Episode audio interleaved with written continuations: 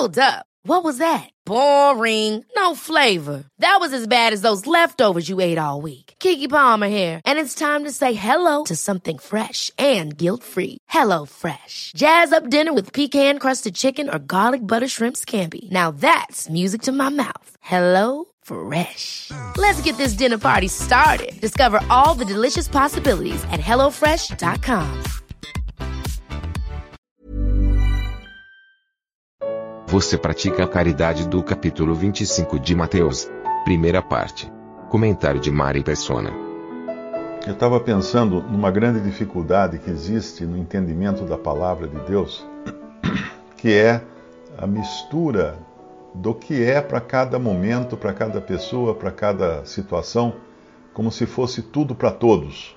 Então, quando chega a carta aqui no meu, no meu condomínio, tem, tem vários apartamentos, o porteiro tem umas caixinhas lá, ele separa as cartas para cada pessoa. Às vezes dá alguma confusão, cai uma carta na caixinha de outra. Eu já cheguei a, a abrir um, uma, uma carta aqui, que era um, um aviso de banco, e eu olhei e falei, não tenho conta nesse banco. Aí quando fui olhar, o endereço era uma, um outro morador aqui. Daí eu fechei, entreguei para o porteiro, expliquei que eu, que eu tinha recebido errado aquilo. Então, quando se mistura tudo, ah, mas está na Bíblia. Ah, tal coisa está na Bíblia. Sim, mas quando foi dito isso? Para quem isso foi dito? Com, com que objetivo isso foi dito? O que veio antes disso? O que vem depois disso? É importante sempre localizar o ponto exato em que aquela, aquela palavra ou aquela, aquele mandamento ou aquela instrução foi dado. Porque nós podemos acabar pagando a conta do vizinho. Né? Você pega, você abre o envelope, é uma conta para pagar, você tem que pagar. Não, mas não era sua, não tinha nada a ver com você. Então, essa, esse primeiro conhecimento, que é o de saber dividir, repartir bem a palavra da verdade, ele é crucial para o entendimento da Bíblia. A gente pode não entender nada da Bíblia, mas isso tem que entender. Uh, o servo do Senhor como é que fala lá Timóteo, né? Que, que divide bem ou que maneja bem. É 2 Timóteo 2,15. Procura apresentar-te a Deus aprovado, como obreiro, como obreiro, que não tem de que se envergonhar, e como obreiro aprovado. Não, eu estou lendo aqui duas coisas ao mesmo tempo. Procura apresentar-te a Deus aprovado, como obreiro que não tem de que se envergonhar, que maneja bem a palavra da verdade. Esse verbo manejar, maneja bem a palavra da verdade, ele tem um no grego, no grego ele é ortotomeu, que significa cortar reto. Eu acho que tem algum microfone aberto aí que eu estou recebendo o retorno da minha própria voz. Ortotomeu. Uh, é mais ou menos com, como um médico usa o bisturi. Então ele vai abrir lá o, o cadáver, né, um legista. O legista pega, vai abrir o cadáver, ele tem que fazer aqueles cortes muito certinhos para chegar nos órgãos. E depois ele, ele corta um órgão, ele coloca de um lado, ele corta outro órgão, ele coloca do outro. Ele vai separando cada coisa por sua função. Então ele, ali ele tem entendimento do que é o que para que serve cada coisa. E é esse o sentido aí dessa passagem, é esse. Nós temos que dividir bem, separar bem, uh, cortar retamente a palavra da verdade, para colocar cada coisa no seu devido lugar.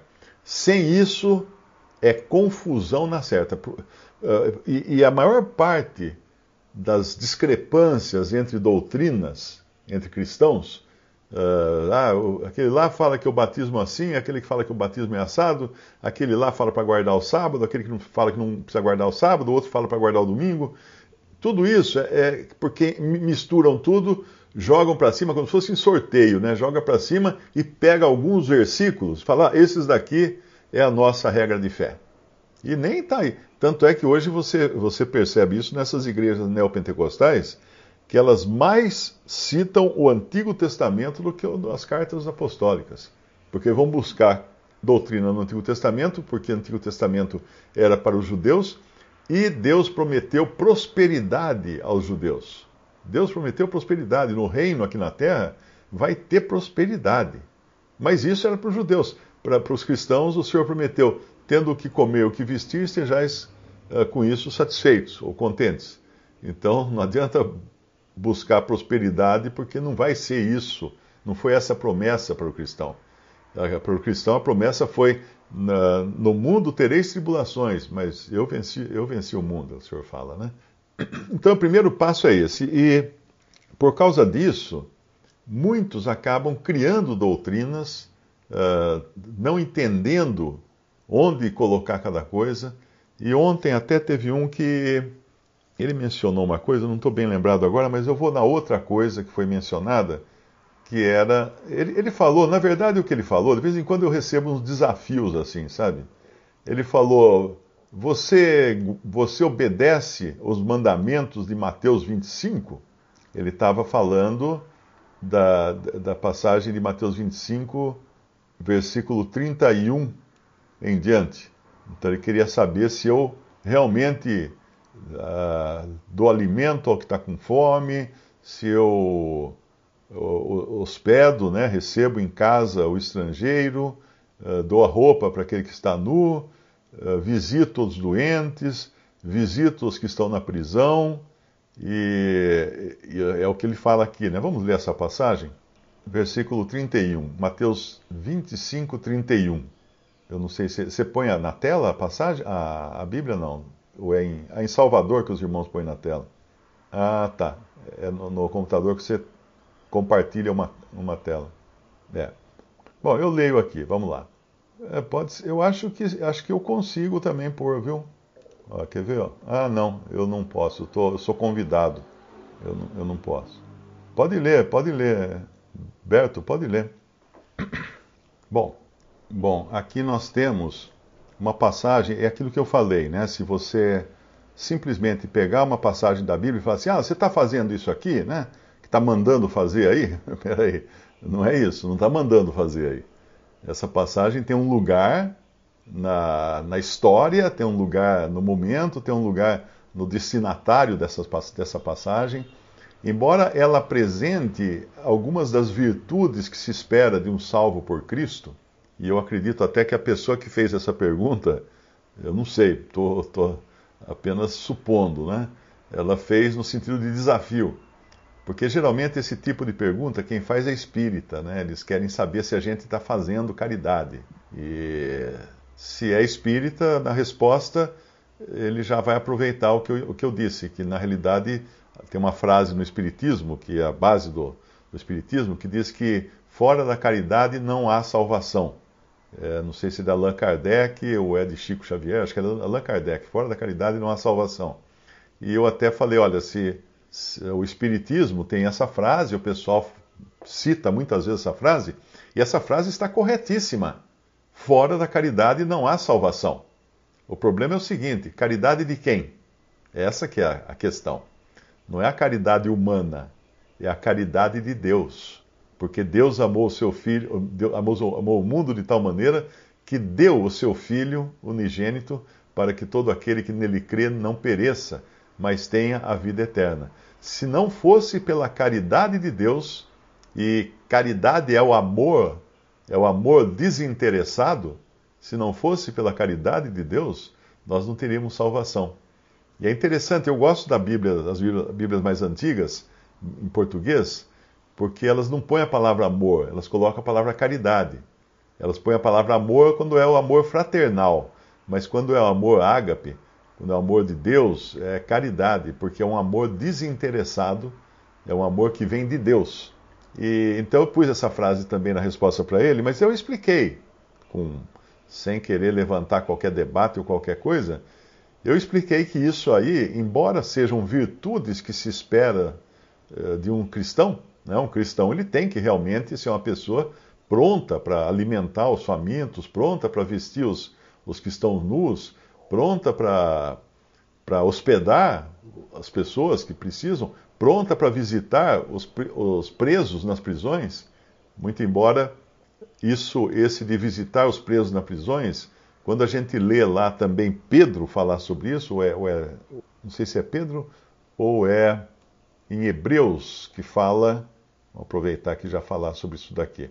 Uh, os presos, como se estivessem presos com ele. É, Hebreus 13, 3. Lembrai-vos dos presos. E ele fala que essas, essas coisas ele fala, olha, permaneça o amor fraternal, Hebreus 13, 1. Não vos esqueçais da hospitalidade, porque por ela alguns, não o sabendo, hospedaram anjos. Quem, quem foram esses que hospedaram anjos? Olha, Abraão recebeu o Senhor Jesus e dois anjos para o almoço dele ali na, embaixo de um, de um carvalho, de uma árvore frondosa, na sombra de uma árvore. E é interessante que, quando você lê a Bíblia em inglês, ali Abraão recebeu o Senhor na sombra de uma árvore. E lá em inglês está the tree. A árvore em inglês é tree, que também a mesma palavra serve para madeiro. E quando você vai para o Novo Testamento, você descobre que o Senhor foi pendurado no madeiro. Na Bíblia inglesa, uh, on a tree, é a mesma, mesma palavra. Então nós vemos que um dia, aquele que ia ser pendurado no madeiro foi e teve comunhão com, com Abraão debaixo do madeiro, que é a árvore, né? E um, dia depois, um tempo depois ele seria pendurado no madeiro. Mas uh, então Abraão recebeu anjos hospedou anjos, não, só não dormiram na casa na tenda de Abraão, porque Abraão morava em tenda, é, mas eles dormiram na casa de, é, de Ló. Esses dois anjos, depois eles vão para Sodoma, enquanto que Abraão vivia em tendas, porque ele era um peregrino na terra. É, Ló não quis saber de, de ser peregrino, não. Ele quis morar em Sodoma e ser juiz em Sodoma, porque quando os anjos chegam em Sodoma, Ló estava sentado à porta da cidade. Os que se assentavam à porta da cidade eram os juízes da cidade que resolviam as questões do povo. As pessoas tinham problema, iam lá, eles julgavam os problemas, os litígios, casamento também, decidia ali, herança, tudo na porta da cidade. Era o lugar onde se reuniam os juízes do povo. E Ló, logo depois que ele chega na cidade de Sodoma, ele já está lá sentadinho numa posição de juiz e morando numa casa. Ele não está morando numa tenda. Se tivesse uma tenda, não tinha porta, né? Os caras iam derrubar, derrubar a tenda para pegar os anjos, né? Que, que, eles queriam, eles queriam abusar dos anjos. Mas Ló também recebeu anjos em sua casa. Maria recebeu uh, o, o, arcanjo na sua, na sua casa uh, para ele dar o dar o, o anúncio, né? De que ela ia gerar então do Espírito Santo. E outras passagens nós vemos também de, de hospitalidade, que é uma coisa que cristãos também deveriam ser hospitaleiros. E isso, quando fala naquela passagem lá, que Pedro fala, né, que tu deixamos tudo para te seguir, eles falam para o Senhor Jesus, Pedro e os outros discípulos, aí o Senhor promete que aqueles que o seguissem teriam muito mais, teriam mais pais, mães, irmãos, irmãs, casas, e tudo mais, né? E às vezes a gente lê aquilo e fala assim, puxa, mas então vai ser assim, né? Vai...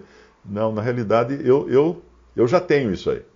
Eu já recebi isso do Senhor.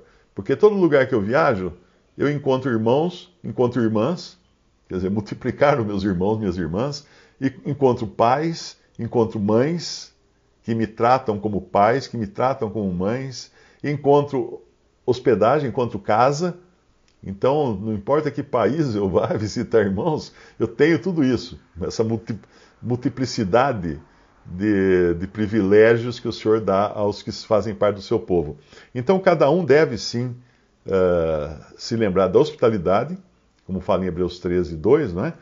Lembrai-vos dos presos, Hebreus 13, 3, como se estivesseis presos com eles, e dos maltratados, como sendo vós mesmos também no corpo.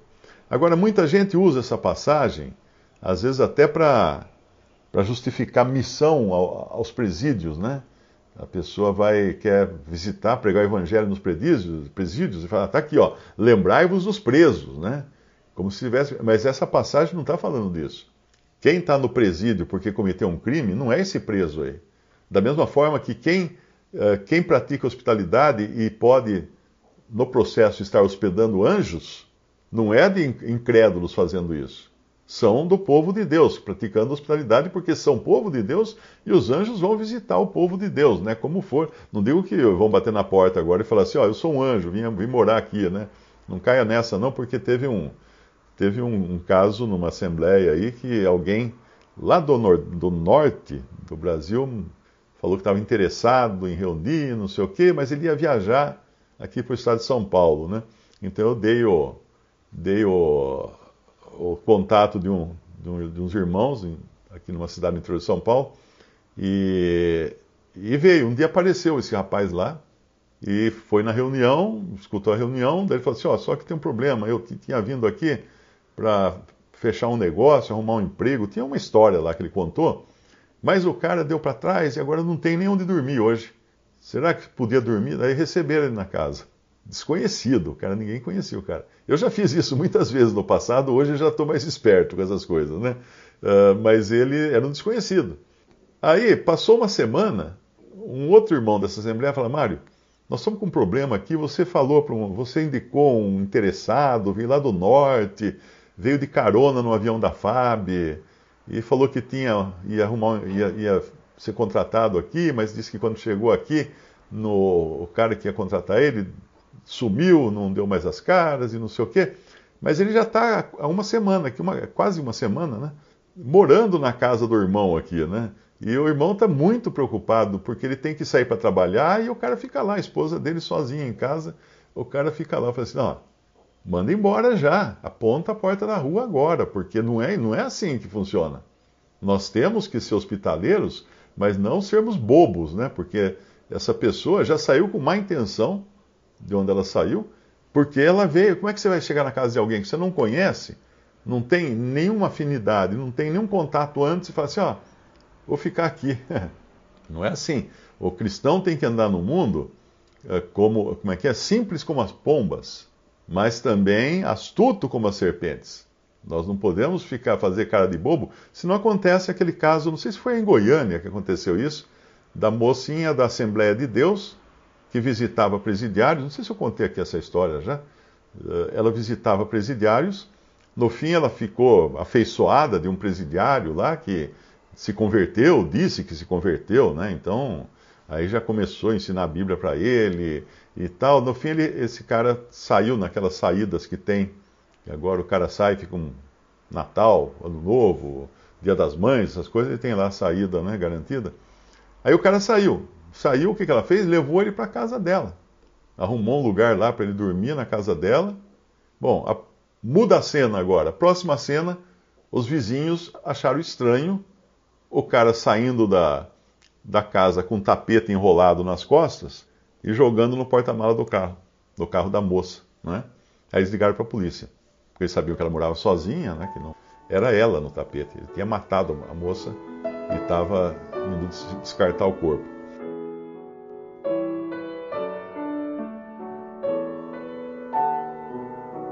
Visite respondi.com.br. Visite também 3minutos.net.